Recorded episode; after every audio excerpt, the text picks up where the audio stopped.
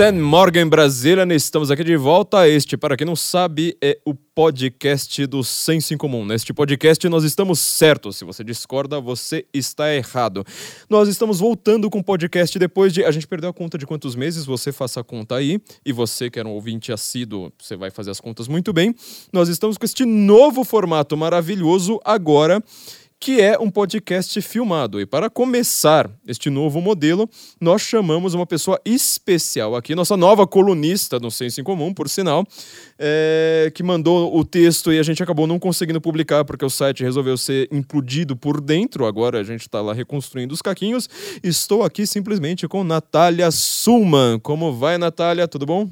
Tudo certo, Flávio. Tá feliz em estar aqui no podcast? Claro. Tá feliz em estar aqui no, no, no, no, no Senso em Comum? Felicíssima. É, o nosso público está muito feliz aqui em ter um retorno. Tava todo mundo assim toda hora perguntando, né, quando vai voltar o podcast, quando vai voltar o podcast. Bom, a gente começou com o projeto das lives. Felizmente todo mundo gostou bastante assim das lives, mas estava todo mundo querendo o podcast de volta, sobretudo porque o podcast não tem o Felipe Trielli. Então a gente consegue manter um podcast assim, sabe, bem é sei lá, técnico, elevado, alta cultura, assim por diante, sem ter o Felipe. Então, por conta disso. O que você está fazendo aqui? Me dá um abraço, meu amigo. Ah. Tudo bem? Ah, o, só existem duas coisas onipresentes no mundo, que são Deus e o Felipe Trelli aparecer em podcast de alta cultura, né? Exato. Tá, é, pode ir embora, por favor? Obrigado. Tá, é. Então, Natália, a gente fica muito feliz em estar aqui com você. É, você tem uma página no Instagram, onde você está sempre comentando sobre filosofia. Então, por favor, se apresente, mostre para as pessoas quem, quem, quem é você e qual que é o seu trabalho. E você está aqui em São Paulo agora é, para nos honrar, né? Claro. Você, você veio aqui gravar com o Brasil Paralelo, né? foi com o Brasil Paralelo. Mas é, você, foi, foi, você aproveitou, né? Você veio aqui para gravar com a gente, e você aproveitou para passar uns oito dias com o Brasil Paralelo. Foi isso, né? Claro. Bem, eu sou Natália Sulman, estudo filosofia, sou formada em filosofia na Universidade Federal de Pernambuco. Atualmente faço um mestrado em Platão e estudo algo que é muito esquecido, que é o Platão como artista. Uhum. Platão é muito criticado por esses movimentos modernistas de arte, como aquele que expulsou os artistas da cidade ideal.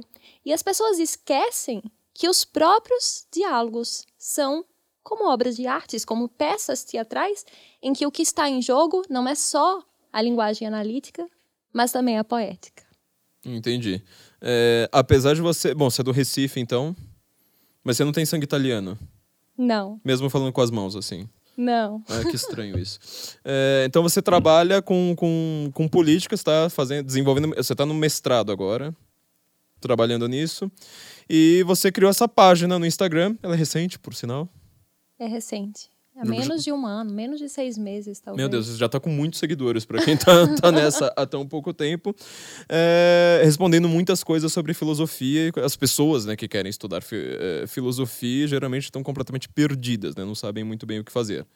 Então você está é, desenvolvendo esse trabalho agora com um público amplo, ou seja, falando de filosofia para quem geralmente muitas vezes não pegou nenhum livro ou pegou simplesmente um livro na faculdade e largou. Isso, as pessoas muitas vezes querem estudar filosofia porque se aprofundar no conhecimento filosófico se tornou uma necessidade, já que a cultura comum já não dá os símbolos corretos para a compreensão.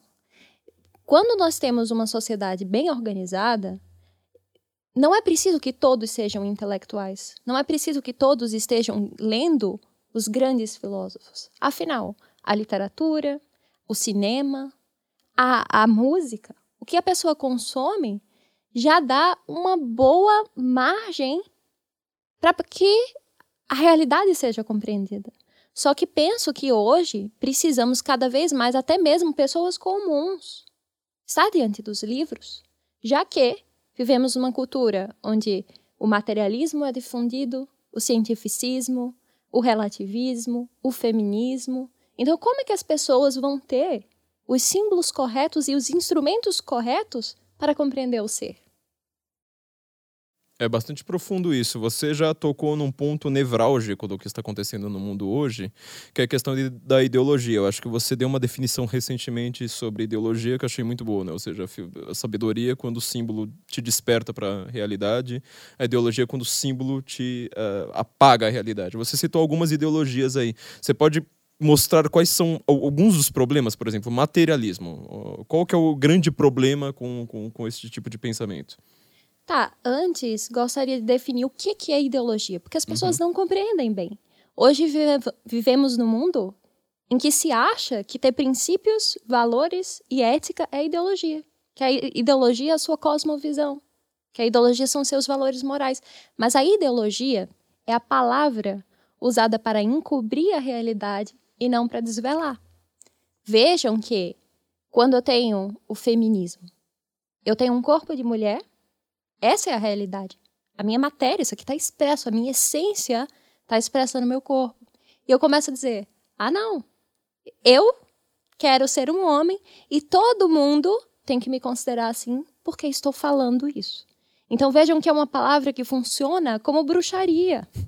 Abracadabra. Isso, porque a bruxaria é isso, são palavras que mudam o mundo, que mudam a matéria. Então essa é a ideologia, é uma nova palavra que cria uma segunda realidade e assim transforma o mundo. Então, o problema do relativismo, por exemplo, é a incompreensão de que tudo que é relativo é relativo a algo. Eu sou filha ou sou irmã? Em relação ao meu pai, eu sou filha. Em relação ao meu irmão, eu sou irmã. Isso é um dado objetivo. As pessoas perderam essa objetividade. E o materialismo, que foi a pergunta, a primeira pergunta que você me lançou, Flávio, o grande problema é que a natureza é sobrenatural. A natureza é sobrenatural no sentido de que ela não existe antes de tudo sem uma criação. Como podemos considerar que a matéria existe sem a sua causa formal, como dizia Aristóteles? A ciência hoje, ela tirou as quatro causas de Aristóteles e considerou somente o movimento e a matéria. Mas existe a causa final, que é a finalidade última das coisas, e existe também a causa formal.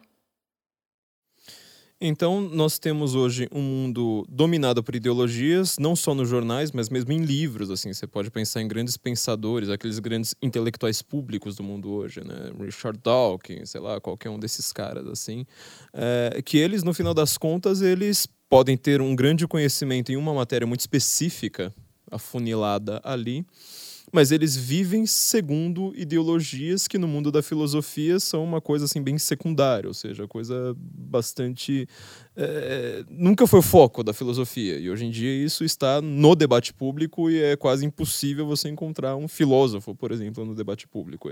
Seria mais ou menos isso? Isso, ou então quando há um entre aspas filósofo, funciona como Gramsci queria. Gramsci queria que tivéssemos intelectuais orgânicos, ou seja, intelectuais cuja função não é o conhecimento do ser, o conhecimento da verdade, e sim aquele que vai reorganizar a estrutura social. Ou seja, a busca hoje, na verdade, não é por filosofia, é pelo peso que a palavra filosofia dá para você ter agitadores políticos, no final das contas. Em sua maioria, sim. Agora, por outro lado, vemos surgir, até mesmo no Brasil, pessoas que estão interessadas na filosofia. Só que elas não sabem por onde começar. Uhum.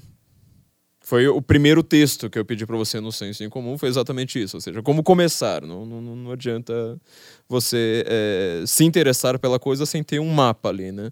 Eu lembro que uma vez, faz muito tempo, muitos anos, alguém tinha me falado. Uh, uh, não, não, lembro qual era o assunto. Eu falei assim, mas você precisa estudar filosofia. A pessoa foi na estante dela e falou: Meu, achei um livro lá, Crítica da Razão Pura. Falei assim, mas não dá pra você começar por esse livro. A pessoa falou: Não, é, vai o que tem na, na, na frente. É, ela não vai entender a Crítica da Razão Pura do, do, do Kant, né? E por onde que a gente pode, então, assim, vamos dar, pelo menos rapidamente, assim, sabe, jogar umas migalhinhas ali na floresta e falar, siga as migalhas. O que, que a gente faz agora, para quem não começou? A melhor coisa é começar pelo início. Porque Para a gente conseguir acompanhar um pensamento, até na atualidade, é preciso saber a sua origem. Quando não sabemos a sua origem, sequer vamos conseguir entender o debate atual. Esse é um problema, as pessoas não sabem as origens das suas ideias. Daí que a melhor forma de começar é pelos gregos, pelos clássicos, Platão, Aristóteles e, se assim se quiser, pelos pré-socráticos. Música para a Grécia Antiga, por favor. Isso. Platão é um início maravilhoso porque tem até aquela frase de que toda a história da filosofia ocidental não passa de notas de rodapé de Platão. Whitehead, né? Isso. Mas também porque o Platão tem em si tudo que está presente nos seus antepassados. Então, Platão está discutindo Homero, Exildo, tragédia grega, comédia, os pré-socráticos. De forma que estudar os pré-socráticos é também estudar Platão. Até porque não há textos completos desses pré-socráticos, somente fragmentos. E muitos desses fragmentos foram tirados dos diálogos platônicos. Além de que, o Platão escreve em diálogos. E como eu falei no início, quando estava me apresentando a partir da minha pesquisa do mestrado, os diálogos são feitos como uma peça de teatro. Então, mesmo que você não tenha aquela profundidade de conseguir dirigir, digerir os conceitos como os conceitos kantianos, você vai sendo introduzido no mundo platônico por esses textos de uma forma leve. São textos que onde há também o sentimento dos personagens, como o Trasímaco na República, que fica com raiva do Sócrates. Então podemos perceber todas essas sutilezas, de forma que, ainda que não tenhamos um navegar conceitual, vamos conseguindo navegar ao nível da literatura. Então, a República, por exemplo, é um livro que dá para começar em, em, por ali. A República, ou talvez um livro ainda mais fácil, é a Apologia de Sócrates. E é bom começar pela Apologia porque ela trata da biografia de um filósofo. E, quando o filósofo está morto, a sua filosofia está na sua vida porque a filosofia não é uma coisa abstrata somente, ela é antes de tudo um modo de vida e uma forma de conseguir encarar a morte. E o Sócrates foi uma pessoa que soube realmente morrer, soube se entregar à verdade. Você já tocou num ponto que é bastante polêmico e curioso, porque eu considero que filosofia é a coisa mais inútil do mundo e ao mesmo tempo é a coisa mais útil do mundo. É, é um paradoxo não tão paradoxal assim no final das contas, né? Porque é, boa parte do disso que nós chamamos de, de, do mundo intelectual hoje, ele advém da filosofia. Isso que nós entendemos como ciência, por exemplo, uma coisa que eu, uma frase do Heidegger que eu sempre cito aqui, não sei quantas vezes eu já citei isso, né? Que antigamente cada ciência queria ter a sua filosofia. Hoje em dia a filosofia é que quer ter uma ciência para chamar de si, né? É, e por que a filosofia, então, ela importa tanto? Ela pode até não ser útil no sentido utilitarista da coisa, né? Outra ideologia, mas por que, que ela é tão importante, inclusive, para a nossa vida cotidiana, para a nossa vida moderna atual? Porque a filosofia, antes de tudo, busca resgatar a realidade. Quando olhamos para o mundo, depois da queda, é como se houvesse um véu entre nós e o ser. Isso é perceptível na nossa vida mesmo. Por exemplo, agora, vocês estão me ouvindo, estão ouvindo o Flávio. Vocês não conseguem chegar à essência de Natália diretamente, nem à essência de Flávio, nem à essência das coisas. Ainda bem. Já imaginou as pessoas vendo todos os nossos pecados, não, todas não as nossas sujeiras? É confissão pública, assim, né? Não é, dá. não dá. A gente chega nessa aparência. Até mesmo na aparência do que é o homem. O ser humano a gente não consegue ver, porque o mundo está velado. Só que ao mesmo tempo que ele está velado para nos preservar, como você falou, já imaginou se todo mundo visse de fato quem nós somos, todas as nossas sujeiras. Ele está também fazendo com que a gente não consiga chegar no íntimo, no íntimo, no âmago, na profundidade. E nós somos seres racionais. Nós somos seres espirituais, somos seres que queremos chegar às essências. Não adianta viver como bicho, ou seja, viver pelos prazeres. Não adianta viver como planta, isto é, viver somente para ter, a planta tem a faculdade nutritiva da alma. Então, quando os antigos consideravam que quando você vive para comer, você tá, não está vivendo nem como os bichos, está vivendo como um vegetal, está vegetando. Então, se nós ficarmos só nesse nível de comida, de sexo, não vamos ter uma vida verdadeiramente humana. Então, quando dizemos que a filosofia é inútil, é porque ela não vai encontrar cura para as doenças, construir prédios, fazer agasalhos para nos proteger do, do frio. No entanto, ela vai fazer com que tenhamos uma vida verdadeiramente humana. Ou seja, as pessoas hoje elas têm uma profissão, isso é o que eu vejo assim, mais cotidianamente, né? Até quando a gente abre caixinhas de perguntas no Instagram, uhum. é, você vê assim que boa parte das perguntas são essas. Né? As pessoas têm uma vida prática, uma profissão, mas ao mesmo tempo elas não conseguem, elas estão buscando alguma coisa além. É, elas estão sempre inquietas, infelizes em, sua, em suas vidas, porque elas fazem faculdade, fazem um curso que seja, é, têm uma profissão, conseguem até se manter assim eh, financeiramente na sua vida, mas elas não conseguem encontrar sentido na vida. E acaba, eu, eu acho que boa parte do, da explicação de por que, que as ideologias estão tão fortes é justamente por causa disso, né? O feminismo substituiu uma busca por sentido na vida. Então você fala assim, eu não tenho sentido na vida, então fala assim, bom, já que eu sou 50% do mundo é mulher, então vamos nos juntar e colocar um ismo ali. Ah, agora eu sou materialista porque é o que está na moda. Agora eu sou uma coisa, uma coisa como essa. Filosofia, então, no final das contas, ela mas assim, ela tem uma diferença brutal, né, dessa busca por um sentido da vida. O que, que seria, então, esse aspecto mais fundamental da filosofia, e eu juro que vai ser a última pergunta nível básico que eu vou fazer, porque nosso público também já está ficando nível, sabe, intermediário para avançado. Uhum. Daqui a pouco a gente, na, na, próxima a gente já se aprofunda muito aí. É, o que que é, é, o que que este extra que a filosofia dá, que a gente vai conseguir é, navegar a partir da apologia de Sócrates? É a essência é o ser. É a busca do ser pelo ser. O que é a busca do ser pelo ser? Muitas vezes estamos diante do ser, como os modos de ser. Aristóteles escreveu uma obra chamada Categorias, em que ele diferencia a essência dos acidentes. Os acidentes são aquilo, aquelas coisas que podem estar ou não estar na coisa e que elas não se apresentam por si mesmas. Por exemplo, a cor, o preto. Nós não vemos o preto andando por aí, o preto está em alguma substância. A questão de estar sentado ou estar em pé. Eu, isso é o modo, eu posso estar de um jeito ou de outro, mas é preciso que haja substância que sustente isso. E a substância é o homem. Só que como eu falei anteriormente, nós vemos a aparência do homem, não chegamos a saber o que é realmente o homem, ou o que é realmente a natureza, o que é realmente Deus. E mais, o real significado das palavras. Nós vamos usando frases e não conseguimos saber o que, que essas frases significam de coisas simples, básicas, como dizer eu te amo para o seu namorado, o seu marido, o seu filho, o seu irmão. E aí você para e pergunta o que é o amor? Você está declarando coisa, você está fazendo juízo. E você não sabe o real significado do seu juízo.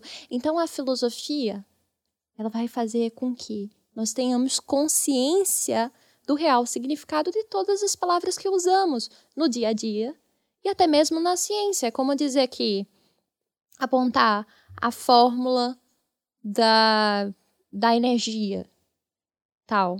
E você nem sabe o que é energia. Os cientistas estão o tempo todo utilizando esses termos como energia, matéria, potência, e eles não sabem o que é os matemáticos falando de números, e eles não sabem o que é um número.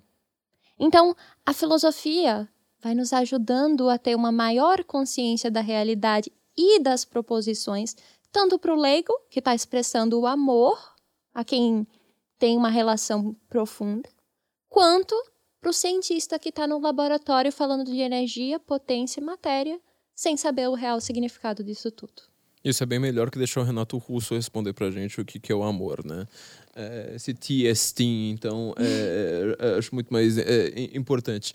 É, vamos agora para uma pergunta já bem mais cabeluda, que envolve muito o mundo de hoje e tudo isso que a gente estava falando. Vou aproveitar o gancho aí do que você falou. Né? Cientistas não costumam saber do que, que eles estão falando. Algumas questões que foram colocadas a partir do último século, mas que começaram ali nas raízes da modernidade, com a quebra do sistema escolástico, escolástico tardio, assim por diante, né? com o começo do Renascimento, uh, tive, a gente teve uma reviravolta tão grande na filosofia que ela fica completamente incomunicável. Né? Você não tem uma linha de sucessão, digamos assim, sabe? Desde a época de São Tomás de Aquino até Descartes. Não? Você tem rupturas. Você começa a falar numa linguagem completamente diferente, assim por diante. Os cientistas hoje, Tá? Eles adoram falar sobre matéria, sobre o começo do mundo, teoria do Big Bang, teoria da, da origem das espécies, assim por diante. Eles costumam saber pelo menos um pouquinho do que eles estão falando, ou eles estão completamente às cegas, ou seja, sem nenhuma tradição filosófica por trás. Eu sei que tem, tem as suas honrosas exceções, né? É, mas na, na média geral do que a gente está vendo no debate público, os cientistas sabem realmente de, de alguma coisa ou é só, só aprender uma técnicazinha ali para falar bonito? Penso que se eles forem cientistas de fato, com rigor, eles sabem. Como você pegar um Newton da vida, claro que é moderno, mas não contemporâneo, ele escrevia filosofia. Porém, nos centros de ciência universitários, o centro de física, o centro de biologia, de medicina, eles já não sabem, eles aprendem técnica. Os médicos, vejam os médicos hipocráticos. Os médicos hipocráticos estavam discutindo também a origem de todas as coisas, a natureza, realmente. Uhum. E eles estavam estudando com uma medicina muito profunda. Porém, hoje, os médicos estão estudando simplesmente a medicina em seu viés mais prático assim como os cientistas dos departamentos que aprendem uma coisa manualesca, se aprende ciência e até filosofia muitas vezes a partir de manuais.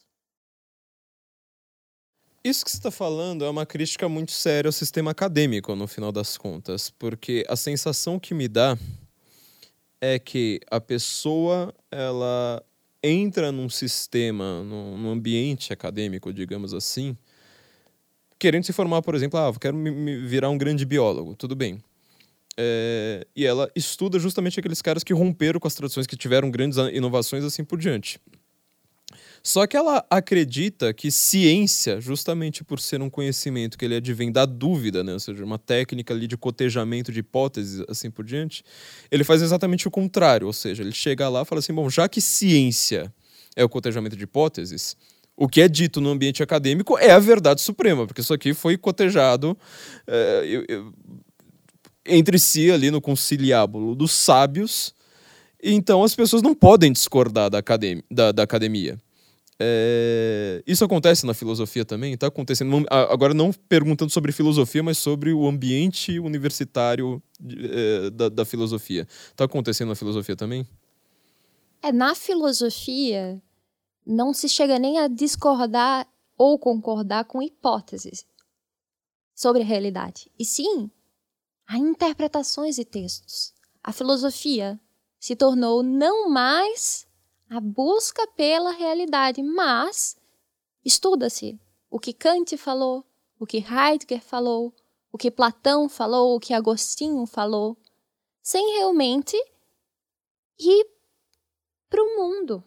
Então, penso que nem se chega a isso, a concordar ou não com o que isso diz de modo absoluto sobre a realidade, e sim de modo absoluto sobre textos. Filosofia se tornou leitura de texto.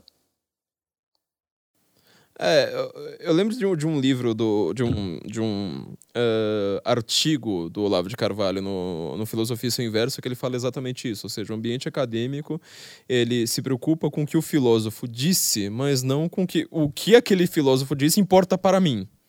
É, e a filosofia, eu lembro que eu tive um grande professor de grego que ele explica.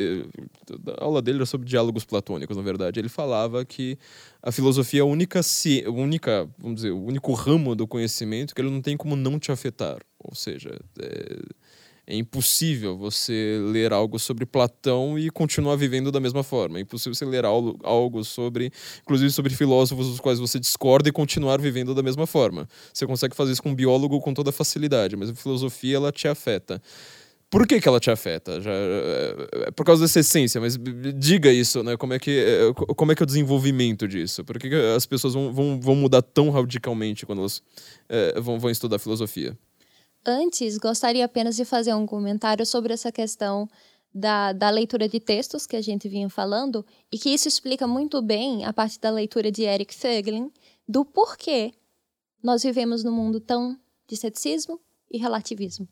O Fögling escreve no seu artigo Imortalidade, Experiência e Símbolo que, quando a busca filosófica deixa de ser a busca pela realidade e se torna leitura de texto acadêmico, isso vai resultar em ceticismo ou em ideologia.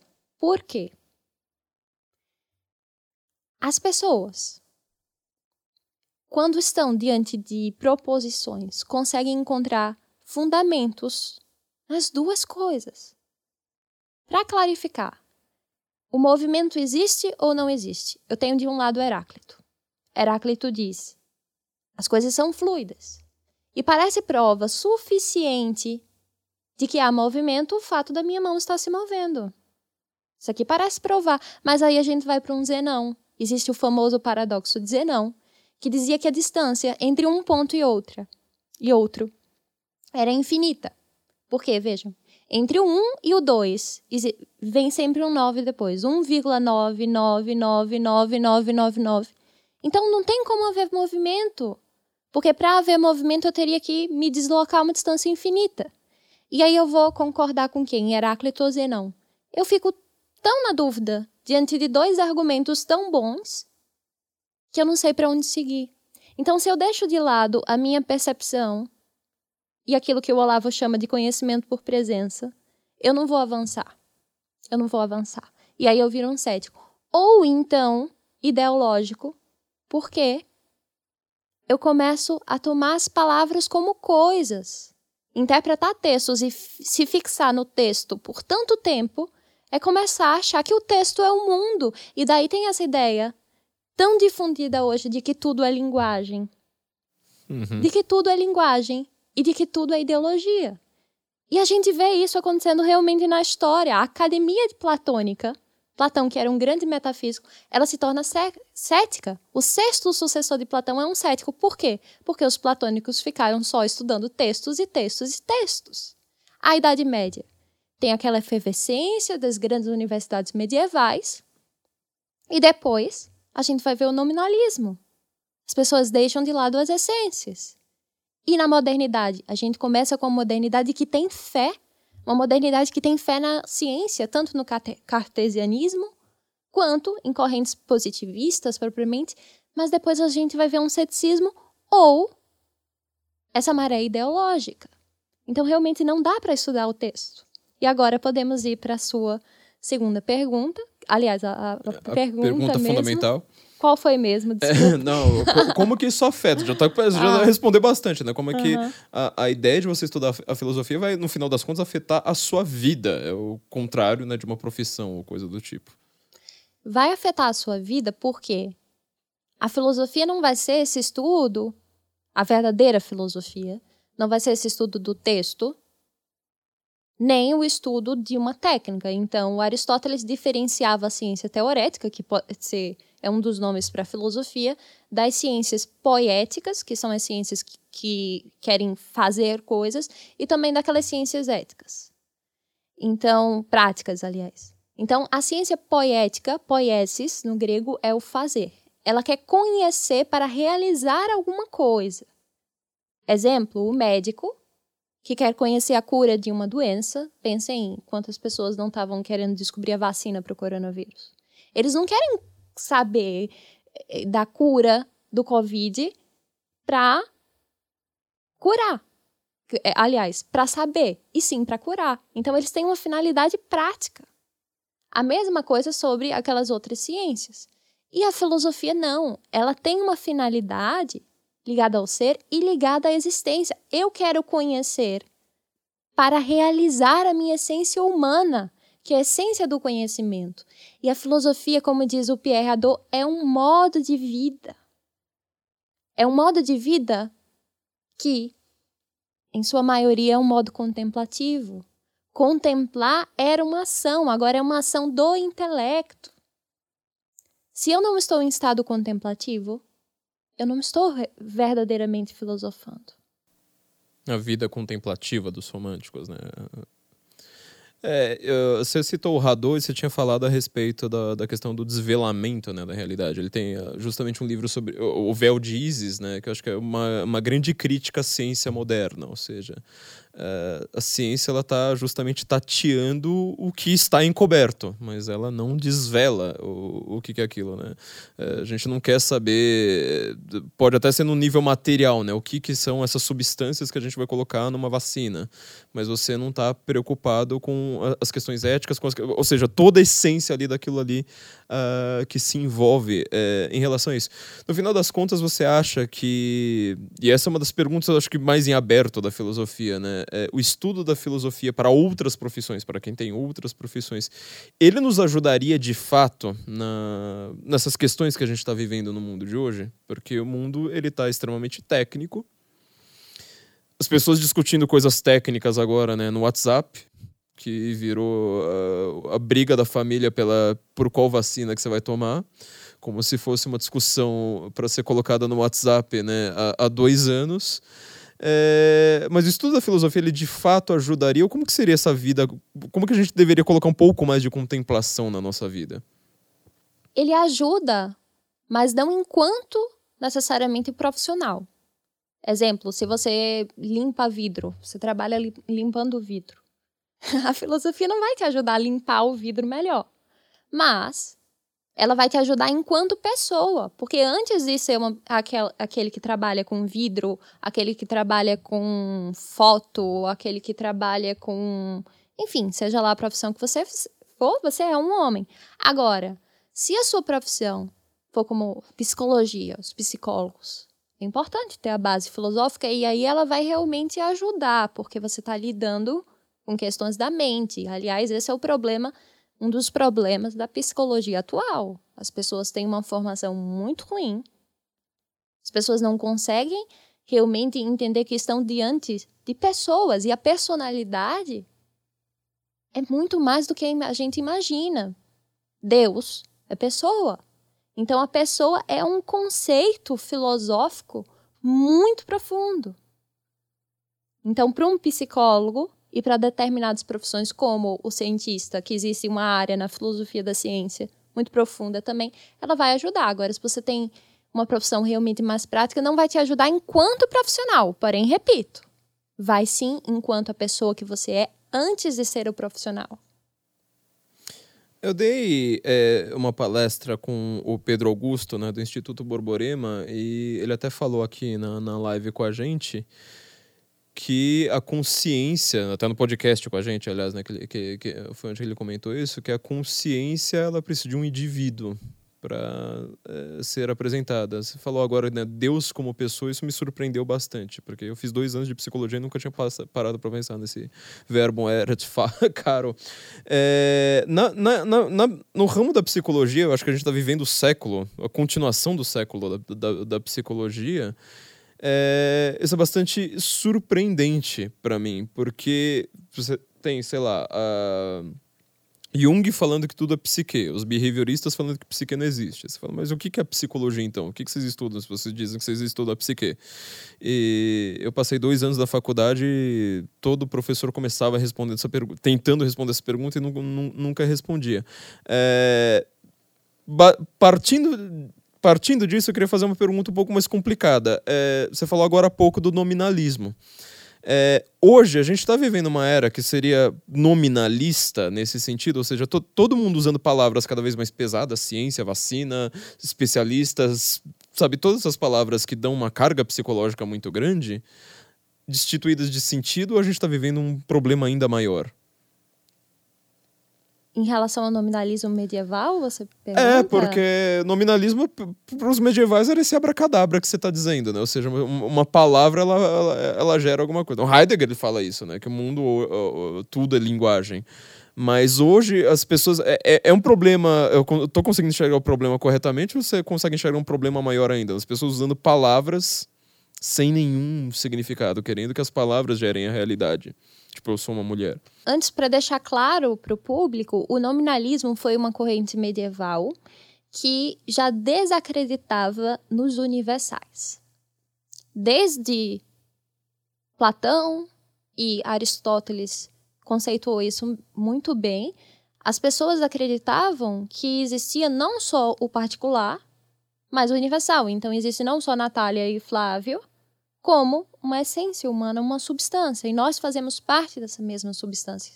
E os nominalistas dizem que não, que não há essência, não há substância. E parece, a gente pode dar até um argumento corriqueiro para ver que realmente existe uma substância que é se você cruzar um burro com um boi, não vai nascer uma espécie. Então, como é que as coisas podem ser aleatórias se vemos que para nascer um outro indivíduo é preciso que indivíduos da mesma espécie, do mesmo gênero, não gênero no sentido uhum. contemporâneo, é, cruzem. E aí tenham descendentes e descendentes férteis. E isso foi o nominalismo. Depois, esse nominalismo vai tomar novas proporções, inclusive proporções políticas, principalmente a partir do que se chama de pós-estruturalismo, que é essa ideia dessa linguagem tão fluida, porque o pós-estruturalismo, como seu próprio nome indica, veio do estruturalismo, que já foi uma ruptura com a linguagem tradicional. Porque na linguagem tradicional existia uma relação entre o significante, o significado e a coisa real. O significante é a palavra. A coisa real é o próprio objeto e o significado é aquilo que ele remete. Então, por exemplo, a palavra homem tem relação com Flávio, por exemplo, que é homem, e o significado que a gente dá em homem. O estruturalismo tirou desse triângulo a coisa. Então ele tirou Flávio. Deixou o nome, o significado e outro nome. Então, são dois significantes que vão dar o significado. Isso foi feito. Tá muito complicado? Tá não, para os nossos ouvintes, eles são geniais. Não se ah. preocupa que o pessoal aqui. Mesmo que eles estejam no, no trânsito agora, sabe, na Anhanhamelo, eles vão, eles vão simplesmente pegar aquele botãozinho lá para voltar um minuto e pronto. Ah, ótimo. Pode ir para frente. Pode se aprofundar, por favor. Tá. E eles fizeram isso porque começaram a ter contato com outras concepções de mundo. Antigamente nós tínhamos uma unidade de concepção de mundo, ao menos nas regiões. Então todo mundo era cristão, por exemplo. Uhum. De forma que havia uma mesma concepção de mundo. Mas depois começou a se ver que a liberdade do cristianismo não tem o mesmo significado da liberdade da Revolução Francesa, que por sua vez não tem o mesmo significado da do cristianismo de Lutero, que por sua vez não tem o mesmo significado da liberdade feminista. Veja que, por exemplo, Lutero queria que todo mundo pudesse ler a Bíblia, as pessoas comuns, e para ele isso era liberdade. E a mulher poderia estar no lar, é, no lar e o homem fora de casa, isso era liberdade, mas as feministas não. Já tinham uma concepção de liberdade totalmente diferente. Então, como é que a gente vai chegar ao significado do que é liberdade? Diziam os estruturalistas, a partir das, das outras palavras que estão em torno. Então, se o que eu estou em torno é uma linguagem de Bíblia, isso é que dá o significado de liberdade. Se o que está em torno é uma linguagem de é, feminista, de mulheres podendo trabalhar e mulheres podendo andar nua na rua, isso que é liberdade. Só que o pós-estruturalismo não só rompeu isso, como colocou que essa linguagem, essa palavra é fluida no próprio discurso, como a gente vê com fascista. Uhum. Então, fascista se tornou uma palavra fluida. E o meu próprio discurso pode mudar, ele não está congelado. No estrutura, estruturalismo, as palavras estão congeladas dentro do discurso. No pós-estruturalismo, elas podem ser ressignificadas o tempo todo. Isso faz com que as coisas sejam tão confusas. Porque não há mais essa clareza, como dizer eu te amo e dizer o amor é isso aqui. Não, o amor está sempre sendo ressignificado. Vemos isso numa confusão de vida, Deus já não saber o que é amar, e até em confusões políticas. Uau, é, você fez uma crítica ao estruturalismo aqui, como eu tentei é, um milhão de vezes e, e, e, e não consegui. Aliás, você conseguiu pegar os meus dois temas dos meus dois cursos do Instituto Borborema, né? Tanto Fögelin quanto justamente o, a linguística estruturalista, que eu faço lá justamente uma, uma, uma, introdução. Então, só deixar o jabá aqui, né? Para todo mundo entrar lá no Instituto Borborema. É, tem meus dois cursos lá. Cê, e você tá, tá com curso também no, no, no, Brasil Paralelo, que eu sei que você aproveitou, para já que você iria gravar com a gente, né? Aí você aproveitou para ficar uns dias lá no Brasil Paralelo. A gente também tem link do Brasil Paralelo aqui na descrição. A gente deixa para todo, todo mundo. Sabe quando vai estar tá vai tá no ar? Não, não é, sei. Isso aí ainda. depende lá da, da, do, dos meus gaúchos preferidos, mas eles vão, vão cuidar disso. Mas entrem lá também no Brasil Paralelo, que a gente tem vários motivos para arrancar um pouco o dinheiro da sua carteira. É, essa, essa. Eu queria. Eu não queria me aprofundar nisso, porque é uma questão política, a gente estava falando de filosofia, que eu acho uma. Mas assim, analisando filosoficamente é, tudo isso que está acontecendo hoje. É, essa questão hoje da, da palavra ser sempre um signo aberto, né? Ou seja, você usar uma palavra e fala assim, eu vou dar o significado que eu quero para ela é, a qualquer momento. Você está vendo que você enxerga isso como talvez o maior problema filosófico que o Ocidente está enfrentando com essas questões de é, teoria crítica de gênero, é, linguagem neutra, assim por diante, porque assim, há 10, 15 anos não precisa ir para 20, acho que há 15 anos. Nem a esquerda estava pensando nisso. Ninguém estava pensando em transfobia. Ninguém estava pensando absolutamente nada disso. É, em 10, 15 anos no máximo, é o assunto mais problemático e delicado do mundo e a gente vai ter que destruir a civilização ocidental para cuidar da transfobia. É esse, você é, enxerga isso, pelo menos como uma pergunta de filosofia política, como uma das maiores questões, a briga com, com, com os pós-estruturalistas? Com certeza, a filosofia da linguagem onde, está, onde essa briga está incluída, é um dos maiores problemas filosóficos do século, que ao mesmo tempo, olhando do ponto de vista político, eu, eu respondo dessa forma. Mas olhando do ponto de vista puramente filosófico, sem, deixando a política de lado, acho que essas questões nem são verdadeiras questões filosóficas, sabe? É, é questão para essa pseudo-filosofia que vemos hoje, mas as questões filosóficas elas são tão universais que, se formos no nosso íntimo, aquelas questões que Platão estava investigando ainda são as mesmas questões que eu investigo e que as pessoas que têm uma busca sincera intelectual e não que estão simplesmente nadando na maré ideológica estão diante. Ou seja, Critical Race Theory é um atrapalhamento da filosofia, no final das contas, né? É o contrário, então, da filosofia. É uma fuga, porque a filosofia busca pela realidade. E se eu estou buscando a linguagem somente e as palavras como se fossem coisas, eu estou fugindo do ser. E, consequentemente, eu estou fugindo da verdadeira filosofia. Oh. É, vamos voltar então ao, aos assuntos filosóficos mais, mais hardcore aqui, é, porque os nossos ouvidos estão. Eles ainda não saíram da Amelo, eles estão com tempo suficiente para pensar filosoficamente no trânsito.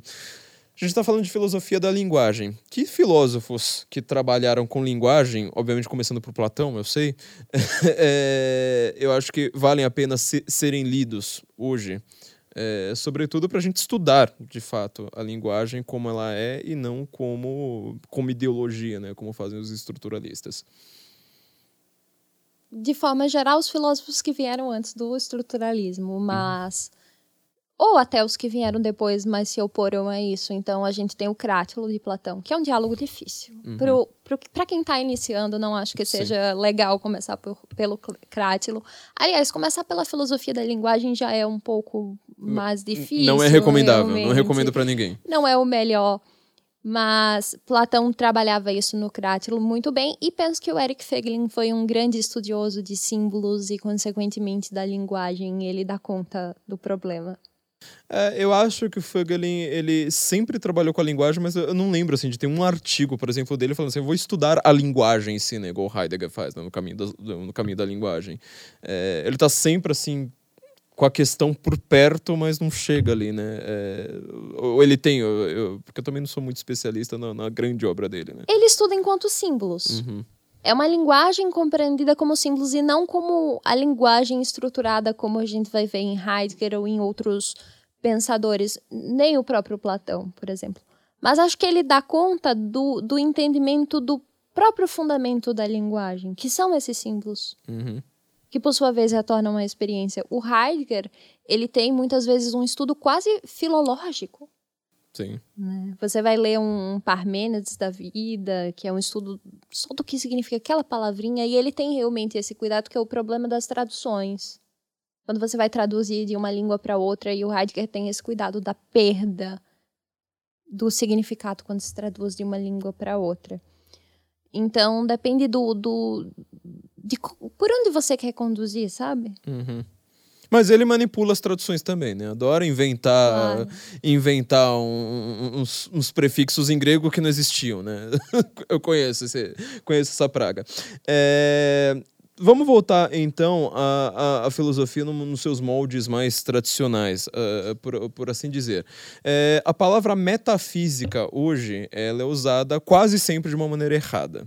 Como é que a gente pode entender, então, vou fazer uma pergunta bem simples agora, né? Como é que a gente pode entender a metafísica e por que, que ela importa para nós? Um antes, resumo muito amplo.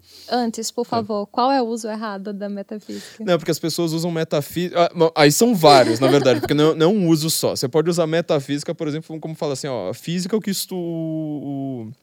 o físico estuda que eu já acho que tá meio errado, né? Quando você lê o Veldise, você vê, né? Que a palavra físis uhum. não tem nada a ver com a, a, a, metafísica. Então, a metafísica seria o estudo que dá a base, digamos assim, para a, para a física. Só que eles vão lá e tentam jogar isso como uma questão religiosa, que é um pouco do que o Heidegger faz, né? Tipo, ah, não, deixa os metafísicos para lá, esse povo latino para lá, vamos tentar ter um resgate grego, assim por diante. Ou então, como metafísica, no sentido assim, tipo, ah, isso aqui é uma pura abstração em relação à realidade, não é a realidade. Mas é, é, são vários usos, né? É bem errados, que eu acho, pelo menos, bem errados para isso. É, se a gente vai estudar filosofia, acho que talvez a gente vai começar por alguma questão metafísica. Dá para dá pra gente se achar um pouco nessa questão espinhosa? Certo. Bem, a metafísica é um termo polissêmico, então tem vários significados. Em sentido primeiro, historicamente, a metafísica vai surgir como a unidade da realidade. Está, por exemplo, no Nietzsche, quando ele vai analisar Tales e Mileto. Ele diz que quando Tales disse que tudo é água, ele queria dizer, em última instância, que tudo é um, por isso Tales foi um filósofo. Se ele tivesse dito tudo vem da água, ele seria um cientista com a hipótese facilmente refutável, porém ainda assim uma hipótese científica. Então vejam que é a diferença de um verbo do vem para o é. O fato dele ter dito que todas as coisas da realidade são uma fez com que ele fosse um metafísico. Então, a metafísica é o estudo da unidade. Porém, a metafísica pode ser também compreendida como o estudo das formas. Essa já vai ser uma concepção metafísica platônica. Isto é, eu vou estudar não essas aparências como aquilo que está no banquete em relação ao belo. Vou ver não a mulher bela, mas o belo em si. E Platão tirou isso não da sua própria cabeça para dizer que filosofia não é essa abstração que você deu é, é, como um conceito errado de metafísica. Por que, que ela não é pura abstração? Por que, que essa ideia do belo não é uma, uma abstração platônica e sim uma experiência noética de Platão com a realidade? Porque Platão partiu de quê? Existem várias mulheres belas. A princípio eu vejo somente uma. Um adolescente se apaixonou pela primeira vez. Ele viu lá aquela mulher que é linda, que tem cheia de formosuras, mas depois ele começa a ver que a beleza que há nessa mulher é em outras, de forma que esta mulher não é a fonte da beleza. Ela simplesmente participa da beleza, portanto, da forma. Então, a metafísica se torna o estudo das formas e como todas as formas derivam do bem, na filosofia platônica, vemos aí a unidade de Tales. A unidade já não é mais a físis, já não é mais a natureza, a água, e sim a forma do bem. E temos também a metafísica aristotélica, que pode ser compreendida como o estudo do ser enquanto ser, que eu já dei essa definição no início dessa nossa conversa, ou então pode ser compreendida a partir daquilo que está ao lado da física, que já é essa é uma concepção daqueles organizadores dos tratados aristotélicos, porque eles foram escritos e as pessoas foram agrupando, ah, isso aqui são tratados biológicos, isso aqui são tratados lógicos, isso aqui são tratados físicos, e tinha um outro grupo de textos que eles não sabiam muito bem onde colocar. E eles disseram que eram aqueles grupos que vinham ao lado da física e daí vieram. Então, isso são três concepções metafísicas já clássicas, distintas, que a gente pode assumir. Então, repetindo de forma resumida, a metafísica como estudo da unidade da realidade, a metafísica como estudo das formas, a metafísica como estudo do ser enquanto ser e a metafísica como aquilo que vem ao lado da física. Uau, é, você consegue resumir de uma maneira que eu, eu fico impressionado com a sua capacidade de resumir. E meus professores davam 50 minutos de aula para a primeira parte ali, depois falavam, oh, não, não vai dar tempo, gente, vai ficar para a próxima aula. Sempre assim. É, eu quero voltar agora, eu quero chegar, na verdade, no tema do seu mestrado. Você falou agora um pouco da metafísica, eu queria que você comentasse um pouco, então, sobre essa questão estética. Como que a filosofia estuda o belo? É, não belo pagodeiro, óbvio. O, o, como que a metafísica estuda a beleza em si. Porque é, você deu esse exemplo né, da, da, das mulheres do Platão. Platão vai, vai ter um jeito de estudar isso, Aristóteles vai, vai, ter outro, mas como que é. Depois a gente paginar um pouco na ciência metafísica, como que isso se dá é, na estética? É, mesmo porque muita gente tem é, essas discussões né, artísticas hoje. E hoje acho que talvez a gente esteja num, num, num momento bastante difícil para a gente definir isso com a arte, né? misturando o horror e, e, e o admirável ali com, com, com tanta frequência. Como dá na filosofia? Essa, essa loucura de hoje vem de que o belo foi substituído pelo interessante na arte. Durante muito tempo, as pessoas buscavam realmente refletir a beleza nas obras. Então, as estátuas gregas, os ícones medievais, as igrejas góticas, tudo aquilo é, se falava até em uma coisa tão objetiva que era a, a, o chamado número de ouro, as proporções áureas e tudo isso que era buscado. É, isso tudo deix, deixou-se de lado a partir realmente disso, do interessante. Então a arte se tornou aquilo que desperta interesse. E aí se surgiu até uma ideia super contemporânea da arte pela arte, de que se deixou de lado o fazer artístico para o sentimento do artista. Então, nesses movimentos dos anos 60, 70 da arte, foi dito que os artistas do futuro já não mais diriam: "Ah, eu sou um pintor", ou "Eu sou um, uma dançarina, um escultor", seja lá o que for, mas simplesmente eu sou um artista. Ainda que eu não produza nada. Aí surgiu o movimento da performance, que a performance já não está criando objetos de arte, ela está simplesmente eu estou aqui, ó, me manifestando. Tem Se aquele mexendo. tem aquele famoso vídeo da Marina Abramovic. Eu iria chegar Que nela, ela- não sei porquê. Como nós podemos evitar virar a Marina Abramovic? que ela tá simplesmente penteando os cabelos e dizendo a arte deve ser bonita, o artista deve ser bonito, porque o que está em jogo ali já não é o fazer artístico, já não é a obra, e sim o sentimento. Mas ela é uma fubanga, não faz sentido isso. Eu não entendo. Enfim. Sim. E, e aí o belo se tornou totalmente subjetivo, né? E na antiguidade a coisa caminhava por outro lado, não só na antiguidade, até no início da modernidade, mesmo um, De- mesmo um Descartes não sustentaria uma coisa dessas. E então o belo se torna é uma forma para os antigos. E é uma forma que é a manifestação do bem, porque nós não conseguimos acessar o bem mesmo, porque o bem é totalmente transcendente. Vejam que no mundo tudo que nós fazemos, por melhor que seja, tem um fundo de maldade ali. tem alguma coisa que está sendo deixada de lado, a não ser que nós sejamos, é claro, Jesus Cristo. Vejam que os grandes patriarcas do Antigo Testamento, ainda assim, eles têm um defeito.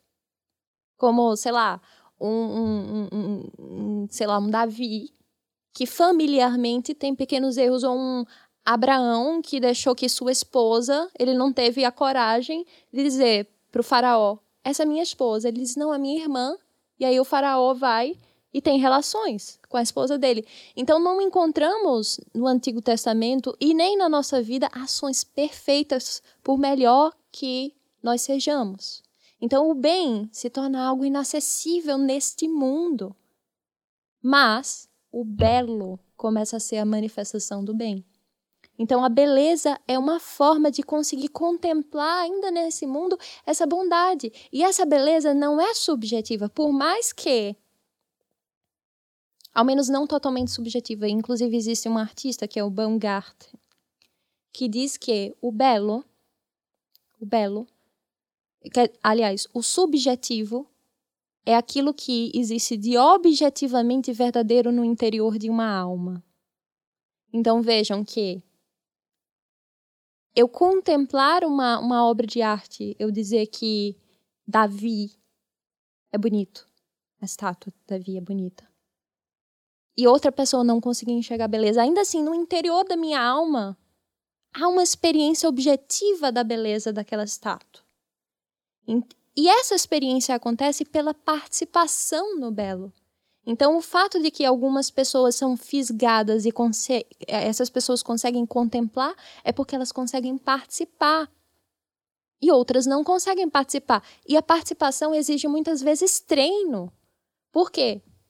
Contemplar a arte, contemplar as coisas superiores é algo que exige um preparo, porque existem os antigos eles faziam uma distinção entre os prazeres, os prazeres puros e os impuros. Os impuros são aqueles que as pessoas conseguem sentir mais ou menos com a mesma intensidade. E essa impureza não tem nada a ver com moralidade. Quando falamos de pureza e impureza, se acha logo que estamos sendo moralistas e tal. Não tem nada a ver com moralidade. Puro é o sem mistura, e impuro é aquilo que é misturado. Então, prazer como o sexo, por exemplo, que é um prazer bruto e que todas as pessoas conseguem usufruir mais ou menos da mesma maneira. Alguém com treino e sem treino sensível tem prazer no sexo mais ou menos do mesmo modo. Por quê? Porque ele é impuro no sentido de vir mesclado com uma dor. E a dor é a dor da carência sexual, da privação sexual. As pessoas sofrem porque estão nessa carência. Então, os prazeres impuros, eles são sempre antecedidos ou sucedidos de uma dor, eles são esse pêndulo.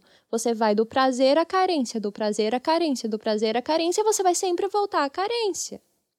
Agora, os prazeres superiores, que são os puros, são aqueles sem misturas, que não vêm junto de dor. E esse pra, esses prazeres são o da audição, ou seja, música. Por quê? Você não sofre porque está muito tempo sem ouvir a sinfonia de Beethoven. Não, um pouco sim, mas Você não tem um sofrimento orgânico. Eu sofro ouvindo outras coisas também. Eu sofro com muita facilidade. Só pegar uma lotação aqui o que você, desprazer, você sofre. O desprazer é, de é. determinadas coisas. Mas não é esse desprazer dessa carência como uma carência sexual, por exemplo. Percebe? Então, é o prazer da audição, o prazer da visão. Você não sofre nesse sentido por estar muito tempo sem ver a obra de arte do museu tal, a pintura do museu tal. E o prazer do olfato, como sentir o cheiro de uma bela rosa. Você não fica, meu Deus, eu estou há seis meses sem sentir o cheiro de uma rosa, vou morrer. Não tem isso. Só no Valis faz isso, né? Mas você precisa de um preparo para conseguir usufruir dessas coisas. Você precisa de um preparo para conseguir ouvir a música, uma boa música. Muitas pessoas vão ouvir determinado compositor e elas não conseguem realmente usufruir. Você precisa de um preparo, assim como você precisa de um preparo para realmente ter prazer sentido, sentindo o cheiro de uma rosa.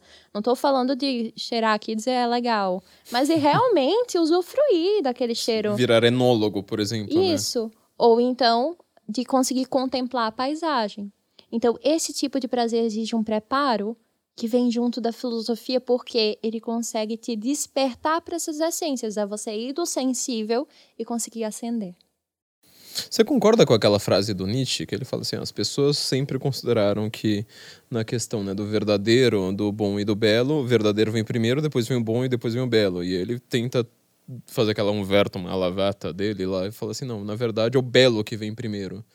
É, o belo é que vai definir todo o resto, porque é, é, eu achava muito estranha essa frase. Hoje em dia eu vejo que é, foi justamente a gente perder a contemplação do belo de uma maneira mais ou menos objetiva, como você está dizendo, que gerou, sabe? Foi, você sempre teve é, as decadências do homem, só que foi a gente perder a noção do belo, que virou muito rápido. Em um século, gente, o mundo ficou irreconhecível. Você, você concorda com isso? Eu concordo do ponto de vista prático, que realmente vemos que quando vivemos numa sociedade feia, com arquitetura feia e tudo isso, a verdade vai sendo perdida. Mas a gente consegue compreender isso fazendo a distinção, que era uma distinção cartesiana, aliás, vamos pegar o lado bom de Descartes, que é da ordem da razão para a ordem do ser, e podemos acrescentar aqui uma ordem da percepção. Então, é o seguinte: o ser, do ponto de vista do ser, se fôssemos observadores oniscientes da realidade, Deus, anjos, demiurgo, a verdade vem primeiro. Mas, como começamos de baixo, então talvez o belo venha primeiro. Uhum. Percebe? Então, a partir da ordem do ser, não. O belo não vem primeiro. Uhum. Mas a partir da nossa ótica, sim. Um bebê, por exemplo. Antes de conseguir chegar ao verdadeiro, ele vai indo pelas percepções. E, aliás, isso faz com que, antes de educarmos a razão, tenhamos que educar os sentimentos. Os bons filósofos, o próprio Platão dizia isso: filosofia para criança? Não. Criança antes vai aprender a amar o que deve ser amado, odiar o que deve ser amado, trabalhar o corpo, trabalhar os sentidos, estudar Homero, Exildo, malhar, depois ela vai filosofar. É a lição que hoje as pessoas deveriam aprender, né, também, né? E malhar, ler Homero, essas coisas todas. Eh, Exildo, assim por diante, antes de ficar uh, tentando cortar, cortar etapas. É, vamos lá, agora eu quero que você se aprofunde aí nessa questão platônica. Por que, que Platão quis expulsar todos os poetas da cidade, então, já que a gente está falando do Belo aqui? Explica pra gente essa passagem tão complicada da, da, da, da República. Vamos lá. É, Platão, eu disse que Platão era um artista, tá? Então ele tem um porquê de expulsar os, os poetas. O Nietzsche fala a mesma coisa, que eu acho que quem fala uma, que você disse agora uma, você disse lá no começo uma frase bastante curiosa, né? Quer dizer, diálogo platônico é poesia. E o Will Durant, salvo engano, ele fala exatamente isso de Platão. Ele fala assim, não dá para entender como é que um cara tão poético, né, que ele tá criando um gênero de poesia chamado drama, tá lá querendo expulsar os poetas, né? É o seguinte, simbologia é ciência. Mário Ferreira dos Santos, exemplo, escreve o Tratado de Simbólica. E lá ele diz: todas as características da ciência a simbologia tem. Então, os símbolos não são arbitrários. Não podemos pegar o símbolo do céu, que é naturalmente transcendente, olhamos para o céu e temos ideia do que é a, a magnitude, do que é até Deus, sabe? Deus está lá no alto e a gente olha e a gente pode desenvolver um sentimento religioso só por olhar para o céu. A gente não pode chegar e colocar o céu como símbolo do imanente, tampouco pegar a terra e colocar como símbolo do transcendente, a terra das coisas daqui, ou a árvore que é o entremeio. A árvore é o quê? Ela tem esse lado assim que a gente olha lá para cima, uma grande árvore, e ela tem também a raiz lá embaixo. Então, a gente consegue perceber tanto por pela teoria de que a simbologia não é arbitrária, quanto também pelo fato de que muitos povos que sequer tiveram contatos têm alguma unidade em seu simbolismo. A gente consegue relacionar muito bem deuses de determinada região que são solares com outros deuses solares do Ocidente para o Oriente e aí vai. A não ser quando temos culturas com simbologias pervertidas, que é o que vemos hoje nas perversões simbólicas, como as novas análises que as pessoas estão fazendo de contos de fada. Eu achei isso sensacional. De dizer que o lobo mal não é tão mal assim, assim por diante. Eu é... mandei isso pra todo mundo, porque você, a, a, a, gente até comentou na última live aqui, né, que uhum. é, se você vai ver os, o, os grandes desenhos animados hoje para criança é sempre assim, olha, veja bem, o Coringa, ele talvez tenha sido estuprado na infância, a Branca de Neve não era bem assim, é, a inveja era porque era uma pobrezinha, ela era princesa, assim por diante, né? Eu achei muito interessante a análise que você fez sobre isso. Isso. Então, é, quando essa simbologia não está pervertida, a gente tem alguma unidade de símbolos. Não é unidade transcendente das religiões, tá? Uhum, não, claro. Super É, é unidade de, de símbolos que não é absoluta, mas ela existe em alguma medida. E Platão reconhecia isso. Platão era um dos que diziam que o símbolo não é arbitrário, em outras palavras, mas a gente pode compreender o pensamento platônico dessa forma. E aí ele estava preocupado em, com Homero e Exildo, não em absoluto, porque existem passagens em que Platão ou elogia ou reconstrói os mitos. Por exemplo, quando Platão fala da alma de ouro, de prata e de bronze, ele está se baseando em Exildo, que vai falar das eras de ouro, prata, de bronze, de ferro, as eras do herói e, enfim, essa última era conhecida como Kali Yuga, que se popularizou aí também em sua versão indiana. Mas, enfim, o Platão bebe de Exildo, Platão elogia até Homero no Ion, por exemplo, diz que a poesia é inspirada, o Ion é, é, é um diálogo que ele diz que a poesia é inspirada pelas musas. Agora, existem também problemas de simbologia nessas ordens. Elas não têm o simbolismo perfeito e elas não são a própria religião grega arcaica. Os poetas, eles são, eles vêm de uma secularização da própria religião grega. Quer um exemplo dessa secularização? O Exildo fala do eu. O Exildo, ele Seu coloca irmão. o eu na narrativa, cita a si mesmo. E mais, coloca a revelação no passado. Quando a revelação é no passado, ela não é a própria palavra da divindade, mas ela depende da memória e sabemos que a nossa memória pode falhar. Então, esses poetas estavam secularizados e eles tinham erros simbólicos. E o grande erro para Platão é dizer que um deus estupra, que um deus mata, que um deus rouba.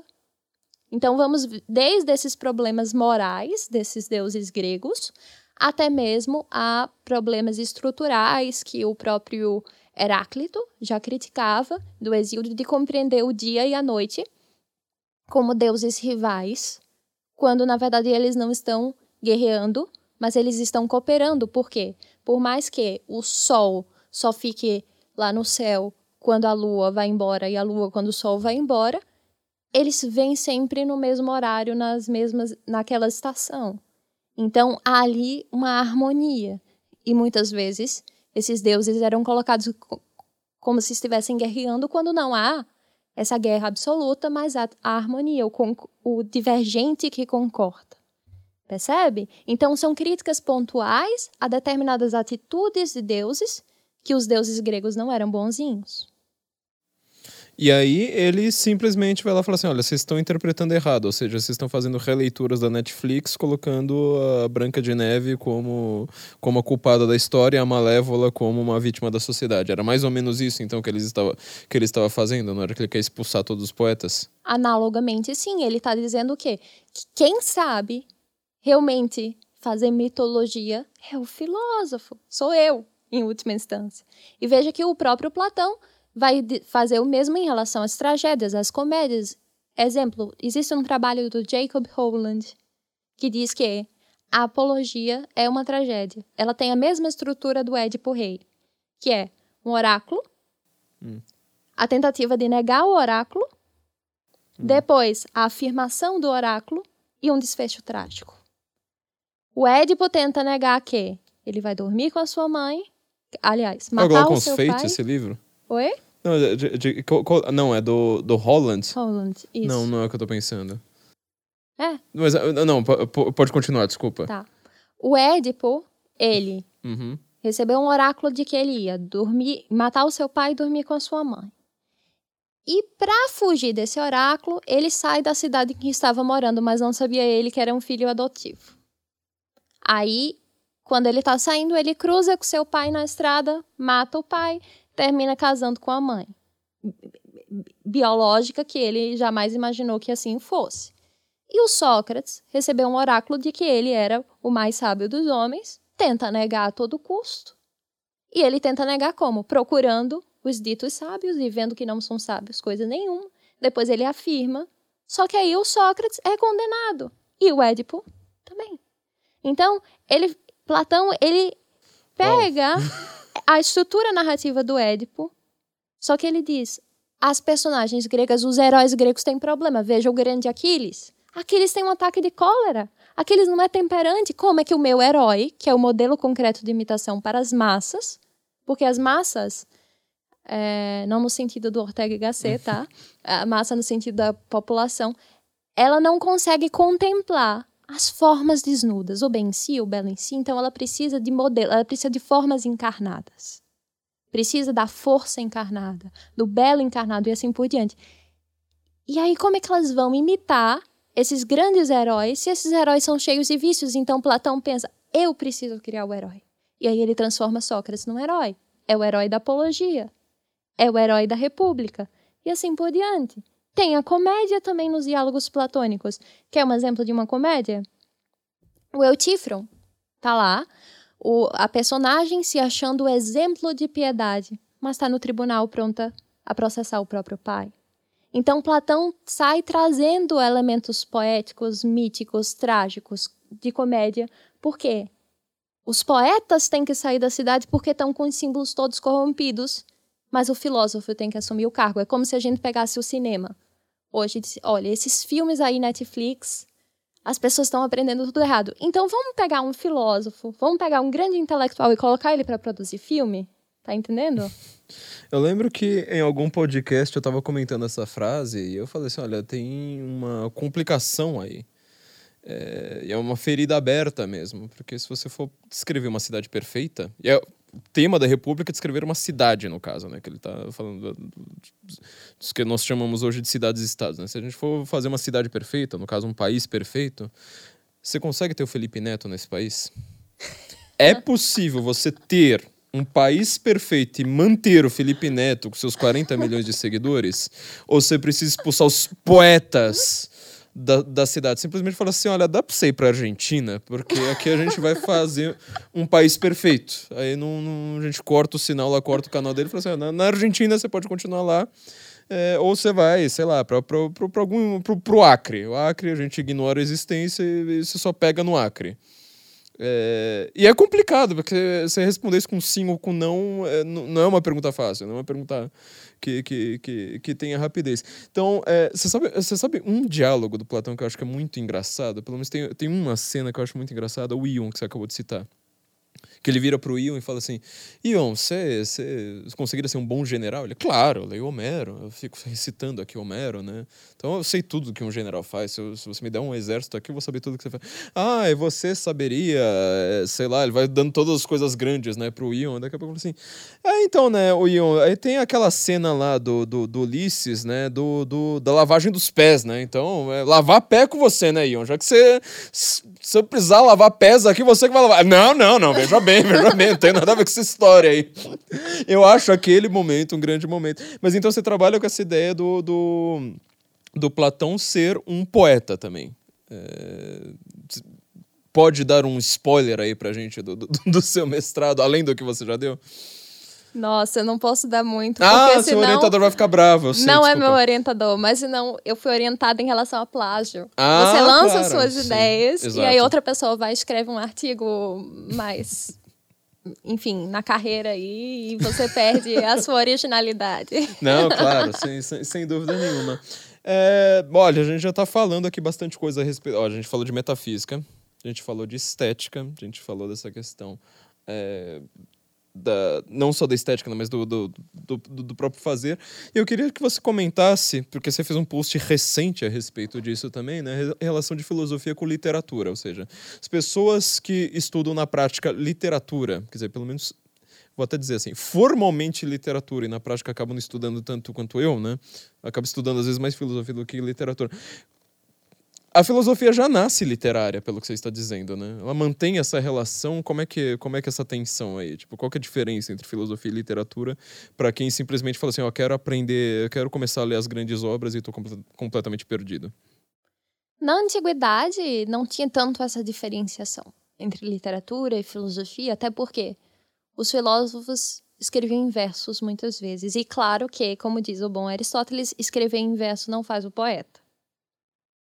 Eu tenho que considerar isso. Inclusive, hoje muita gente começa a escrever versos, já diz que faz poesia, nem domina métrica, nem te... nada. O do Vivier tem um livro de poesia, o nosso Elton Mesquita foi lá e falou assim, né, eu fui visitar, como é que chama aquele texto? Esqueci. Eu fui visitar a, a mansão intelectual do, do Vivier, é um puxadinho. que ele vai lá, ele simplesmente ele pega o, o, os versos do, do Vivier e coloca em prosa. E fala assim, olha como é que fica ridículo aqui, coloca tudo em, tudo em prosa e você fala, meu, é um parágrafo estúpido. Bom, enfim, né? É, eu não tô indo, eu não tô dizendo que eles são poetas por essa via, mas pensem o Parmênides.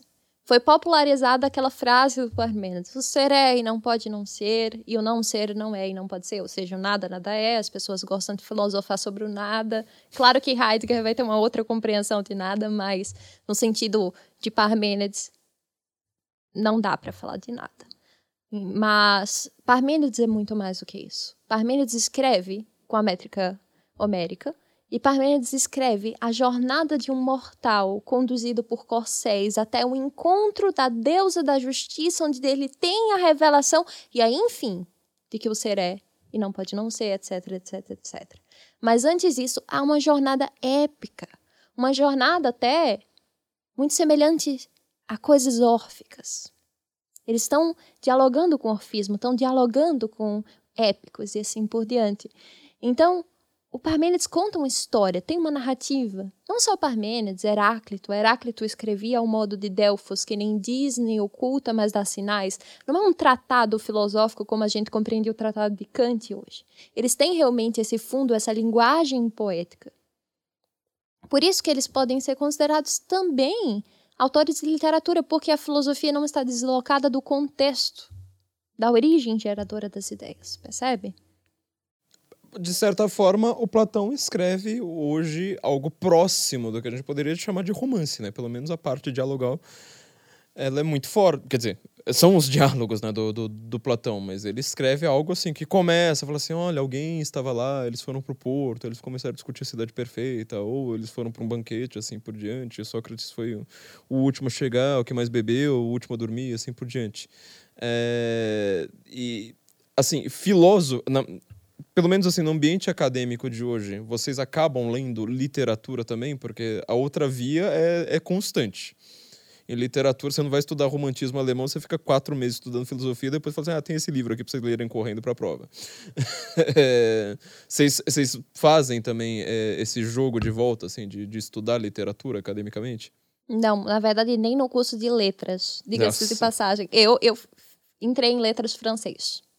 E entrei em letras francês no Centro de Artes e Comunicação, mais conhecido como Centro de AIDS e Contaminação. e no departamento de letras, a gente estuda muito os comentários críticos às obras literárias. Por exemplo, o comentário a Don Quixote. Mas as pessoas não leem Don Quixote. Ah, eu sei poucos, como é que é. poucos leem. Então, se isso não ocorre no departamento de letras, o que, que, vamos dizer do departamento de filosofia? Meu Deus, mas que coisa trágica. Não, isso, isso realmente me surpreende, assim. Eu, eu, não sei. eu tive sorte. Eu, eu vi reclamando da academia, mas assim, eu, eu pessoalmente, assim, eu acho que quase sempre uma parte dos semestres que eu estive matriculado, etc., eu tive sorte de pegar sempre o melhor professor, a pessoa que mais explicava aquilo ali. Eram pessoas muito profundas, mas não sabia que na, na, na média geral era dessa forma. Bom, vamos voltar agora um pouco para os nossos dias na modernidade. Você citou o Fögelin como um dos filósofos que, vamos dizer, tem um, pelo menos ali, está é, tentando se livrar dessas mazelas da ideologia. Quais outros filósofos modernos nós temos que, que, que são interessantes para gente? Interessante no bom sentido, né? Que, eu vi que você usou interessante ali. No... Ah, não é verdadeiro, é interessante, vai, vamos. Mas que são bons buscando a verdade ali. Olha, eu até costumo postar muito no meu Instagram, não sei se você viu, é, o que há de bom no filósofo Sim. tal. Você chegou a colocar o que há de bom em Hegel. Eu falei, gente do céu, não dá, não, não dá. É, então eu acho que todo grande filósofo tem algo bom. Os meus favoritos, mas aí é gosto pessoal. Se fosse outra pessoa, você deve ter os seus favoritos. Eu gosto muito do na contemporaneidade do Eric Feglin, gosto do Bergson, gosto do Heidegger, gosto de Hannah Arendt, gosto de. Eu gosto do Hegel. Gente. Não do Hegel bruxo. A perfeição não é uma coisa para indivíduos, né? Uma coisa que fica acima. Então, enfim. Pois é, é o meu desfecho. Nossa, a única, o único momento bom do Hegel, eu acho que foi aquele que, que, o, que o Olavo comenta, acho que é no, no próprio Filosofia Sem Verso, que fala assim, já, você achou uma frase decente dele, porque todo o resto daquela análise que ele faz da obra de arte, pra mim, tava errada do, do começo ao fim. O Enfim. curso de estética? Nossa, não, não dá, pelo amor de Deus. Não, mas desce veja, aquilo. o Hegel, ele tem. Hegel, inclusive, era um poeta, tá? Pouca gente sabe, é pouco comentado. Ele escreveu poesia. Meu Deus. ele tem até é, Isso um- eu preciso pe- pesquisar agora. Ele tem até uma poesia bonita falando sobre a noite. É sobre o mistério de Eleusis. Ele era.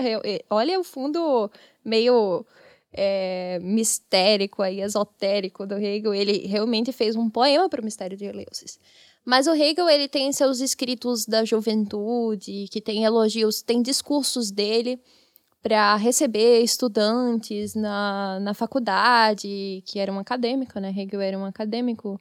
E tem aquelas querelas dele com Schopenhauer, por exemplo. Ele nunca ligou pro Schopenhauer, né? a grande verdade é essa. Schopenhauer que tava preocupado com ele, falou assim, "Ah, Schopenhauer é o filósofo que fica lá no fundo, lá do departamento, e ninguém...